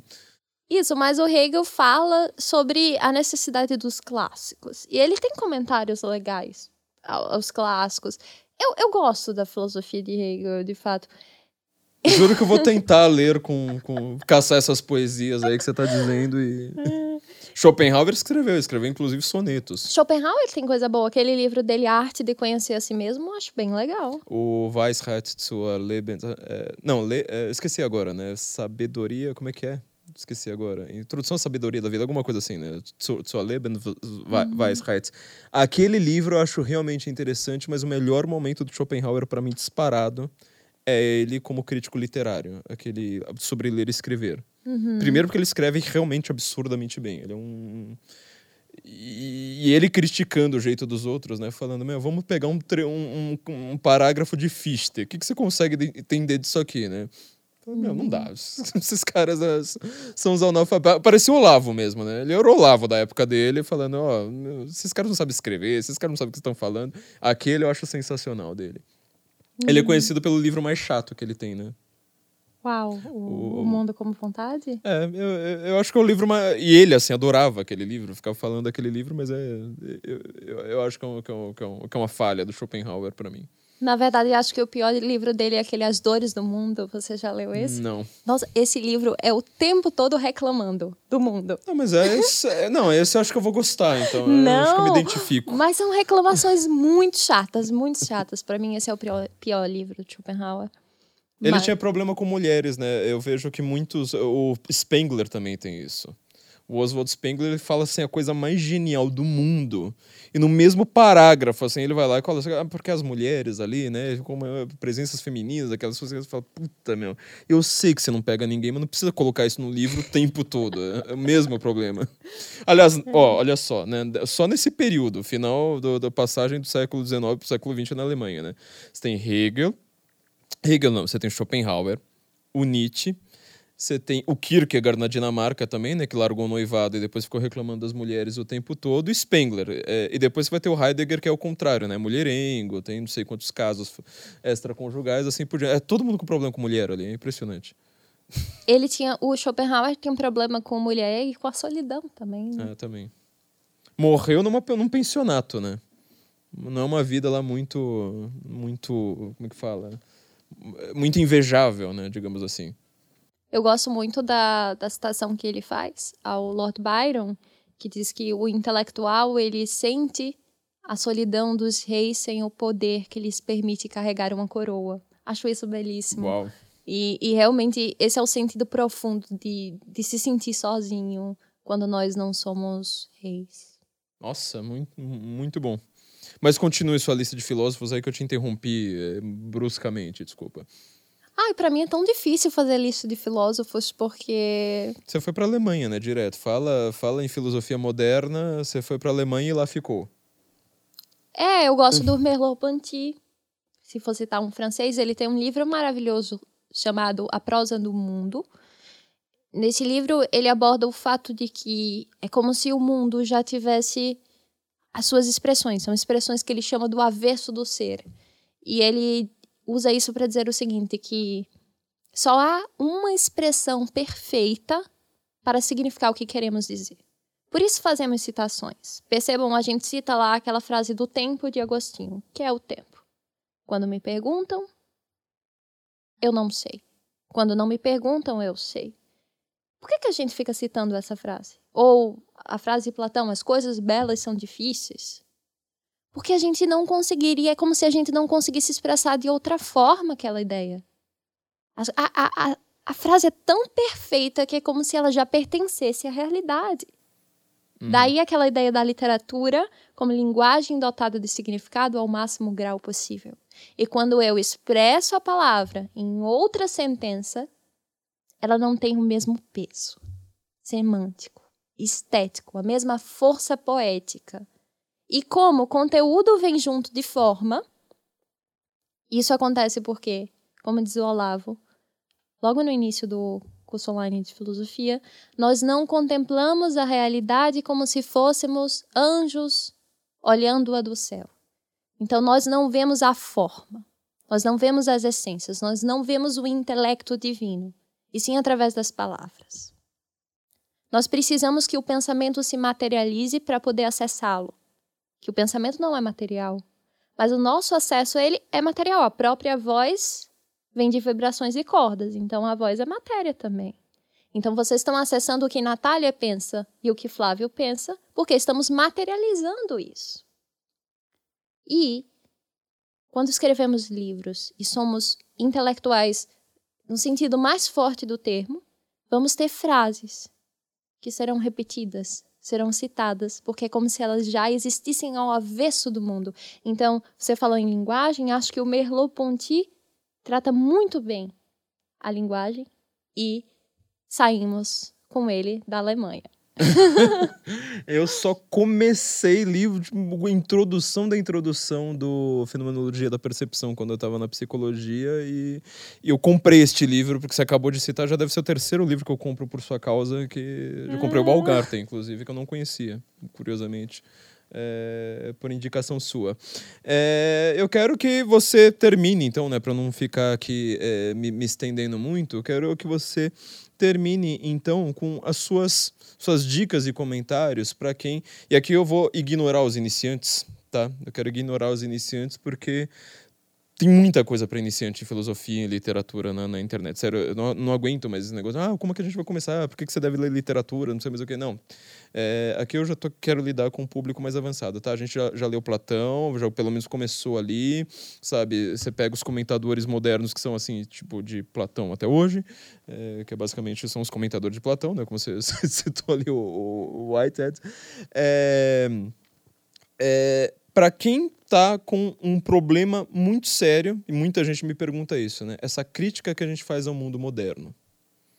Eu citei Spengler aqui, o próprio Heidegger também faz uma crítica ao mundo moderno. Marx faz uma crítica ao mundo moderno, se a gente for é, é, citar. Eu, eu, quero que você lide com este problema, ou seja, muita gente está vendo que existem problemas filosóficos, ou seja, a gente chegou num nível de esculhambação filosófica ali, né, como você tinha colocado com os pós-estruturalistas, muito grande. Alguns desses críticos ao mundo moderno, eles são piores ainda do que o mundo moderno. É, é muito fácil, né? Você criticar, você fala assim, o cara critica maravilhosamente, a solução que ele propõe é um desastre. É, na filosofia, você tem algum, alguns desses grandes críticos do, do, mundo moderno aí que são seus, seus queridinhos de coração, sem querer fazer listas de novo? Sem querer, já querendo, né? É, pois é, mas em ordem alfabética, por favor. Tá, só pra, pra antes dizer um caso do, desses críticos do mundo moderno que se torna um desastre, a gente pode citar o René Guénon. É, pois é. E justifico isso Primeiro porque o Guénon escreve, né? A crise do mundo moderno não é a crise do mundo é moderno, crise. é a crise do mundo moderno. Tem dois livros, né, que se chama A Crise do Mundo Moderno, um, um é deles, o outro é de um padre. Esqueci agora Tem qual um deles foi. Revolta contra o Mundo Moderno, do Évola também. Tem, é, eu acho, que, é, que é este, é. E tem tam também um Revolta contra o Mundo Moderno, que é uma análise do Fugelin com o Strauss comentando ah, a troca da carta E deles. o do padre é o do Leonel é Franca, né? É, isso, isso. Tem esse livro Os também. dois, os, os quatro livros, no caso, né, são dois pares com, com o mesmo nome. É, e a gente vê um Guénon da vida, ele tá se colocando no problema que é o de se colocar como o observador onisciente da realidade. Então ele começa a olhar o mundo como um grande formigueiro, do qual ele não é participante, porque ele é somente a mente pensante. E ao mesmo tempo ele coloca todas as religiões como um bolo só, na unidade transcendente das religiões. E vamos ter um problema nisso, que, é que as religiões são diferentes. Como vamos dizer que o budismo, que é a mesma coisa do hinduísmo, que por sua vez que é a mesma coisa do cristianismo e do islã. É. Pessoas aqui no ocidente a gente está romantizando o islã. Inclusive as feministas. Vejam que as feministas criticam o patriarcado cristão, mas usam o véuzinho. Feminista hoje usa burca amanhã. É, e- porque a esquerda é autofágica também. né? Tudo que eles fazem acaba virando uma contradição de si próprios. Aliás, o Marx ele tinha a melhor crítica à esquerda, né? Ou seja, tudo que vocês fazem, vocês vocês têm, eh, trazem o germe da sua própria destruição. Acho que essa frase é perfeita, né? Para tudo que um esquerdista quer fazer. Exato. E se você for para junto de pessoas que estão. Eu estive na Grécia, exemplo, e lá as pessoas têm um verdadeiro horror ao Islã, porque eles destruíram as igrejas. E não só destruíram as igrejas, vejam um relato que eu escutei de pessoas que viveram isso. Ou que tiveram familiares que viveram tal coisa. Os muçulmanos entravam na Grécia, estupravam as monjas. Eles estupravam as monjas. Tem, há vários mosteiros na Grécia que eram femininos e porque eles ficam próximo à costa, se tornaram masculinos, porque os muçulmanos entravam lá e estupravam essas monjas. Eles têm permissão para mentir. Taquia. Isso.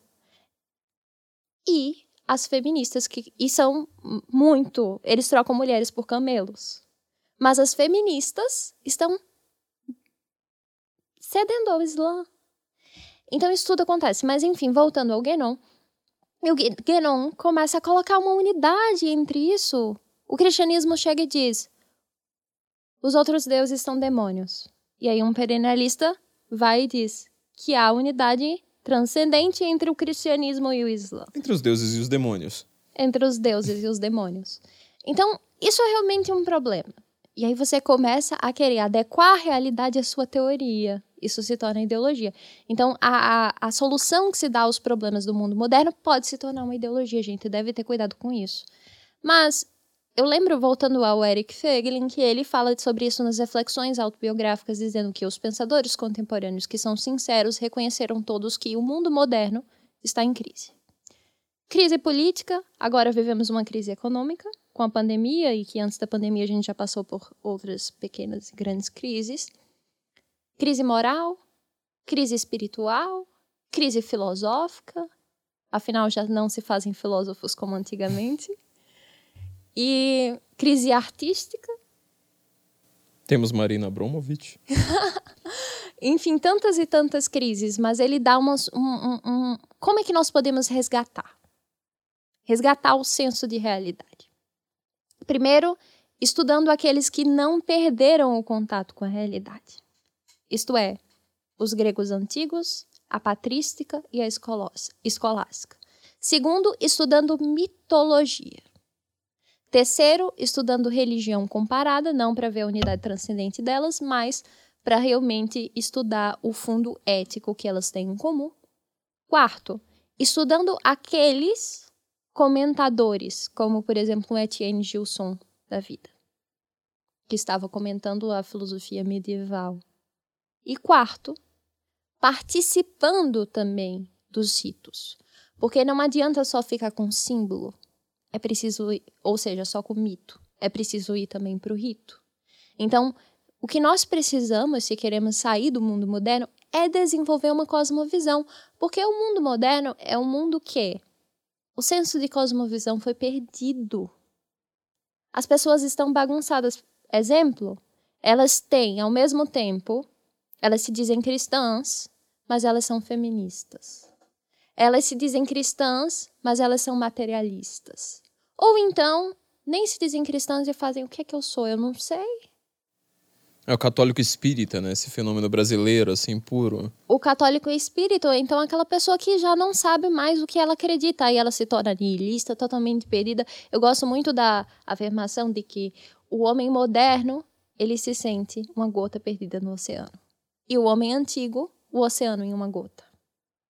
Então, o que nós precisamos é sair dessa desse sentimento de que somos uma gota perdida no oceano entrar no sentimento de que somos o oceano em uma gota, que nós somos o microcosmo que reflete o macro. E para isso, precisamos desse estudo que eu falei inicialmente, mas também de práticas. Então, ter uma vida litúrgica. Uma vida litúrgica é uma vida ordenada. Antes de querermos mudar o mundo, resolver a crise do mundo moderno, precisamos mudar a nossa casa. Precisamos mudar a nossa vida. Precisamos mudar, primeiro, a nossa personalidade. Ter personalidade, ser pessoa em sentido pleno. Segundo, mudar a nossa família. Depois da nossa família, a nossa comunidade mais imediata. As pessoas que estão à nossa volta. Estar diante de pessoas que têm os nossos mesmos princípios, os nossos mesmos fins, que amam o que nós amamos e odeiam o que nós odeiam. Depois de mudar a nossa comunidade, vamos mudar a nossa cidade. Depois da nossa cidade, pensamos em mudar o estado e depois o país. Nunca começa pelo país e muito menos pelo mundo. Então, mas vejam que isso tudo são migalhinhas. E que às vezes nós não vamos conseguir nem chegar em pensar em mudar a nossa cidade porque a gente não pensou em mudar a nossa personalidade, somos imaturos. Então não adianta você, uma pessoa super imatura, se tornar um revolucionário. Mas por incrível que pareça, os mais imaturos se tornam revolucionários por quê? Quando nós nos sentimos uma gota perdida no oceano, nós sentimos que não participamos mais da história que não temos uma função no mundo. E a primeira coisa que o, a, a, os teóricos da revolução dão é um sentido da história. E aí as pessoas se sentem participantes dela, o que as move a aderir a essas crenças. Mas para sair delas, é preciso primeiro desenvolver a personalidade. Tudo começa com a pessoa humana.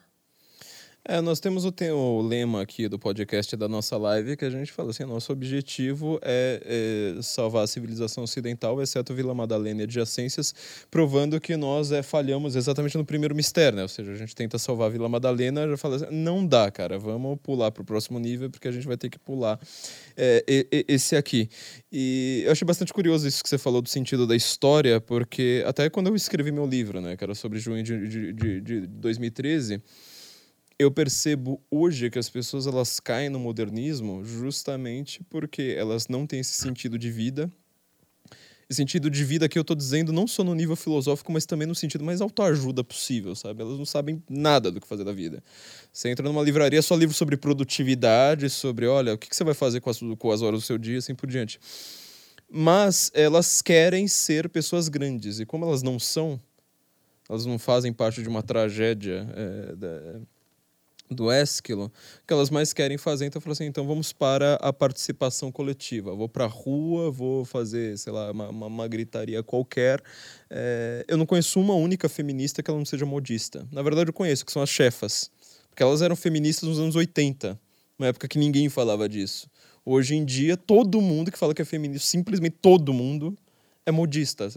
Tá na moda, vende é, tá, tá na TV assim por diante. Você é, deu uma volta bem, bem, bem, bem curiosa para a gente voltar ao mesmo problema. Ou seja, precisamos ordenar a nossa alma, as questões filosóficas permanecem em aberto e as pessoas têm de perder medo de ler Platão. Fiquei muito feliz aqui com o seu, com o seu comentário. Tem alguma observação final aí para todo mundo? Aí eu, te, eu, juro que eu te libero, porque cada hora eu tava falando, não, peraí, eu preciso fazer mais uma pergunta. Ah. Juro que eu te libero depois dessa. A observação final é: leiam Platão. muito bem, Natália. Ficamos muito honrados com a, sua, com a sua participação aqui. Ficamos muito felizes, muito obrigado. É, eu tenho certeza que meu público também adorou. A felicidade é minha também. Obrigada a todos. Muito obrigado, então, gente. A gente está com o podcast de volta, como vocês podem ver. A gente vai estar tá com esse novo formato, seja filmado, porque, enfim, vocês podem continuar ouvindo, só pegar o carro aí, enfrentar em Anhamela inteiro, vai dar mais de duas horas, certamente, é, ouvindo a gente, mas a gente também está com o podcast filmado. A Natália resolveu aqui embelezar, então, o nosso, nosso podcast, justamente para você é, ter essa opção também de, de, de nos vermos agora pelo YouTube. Então, gente, muito obrigado e Guten Morgen, Brasília.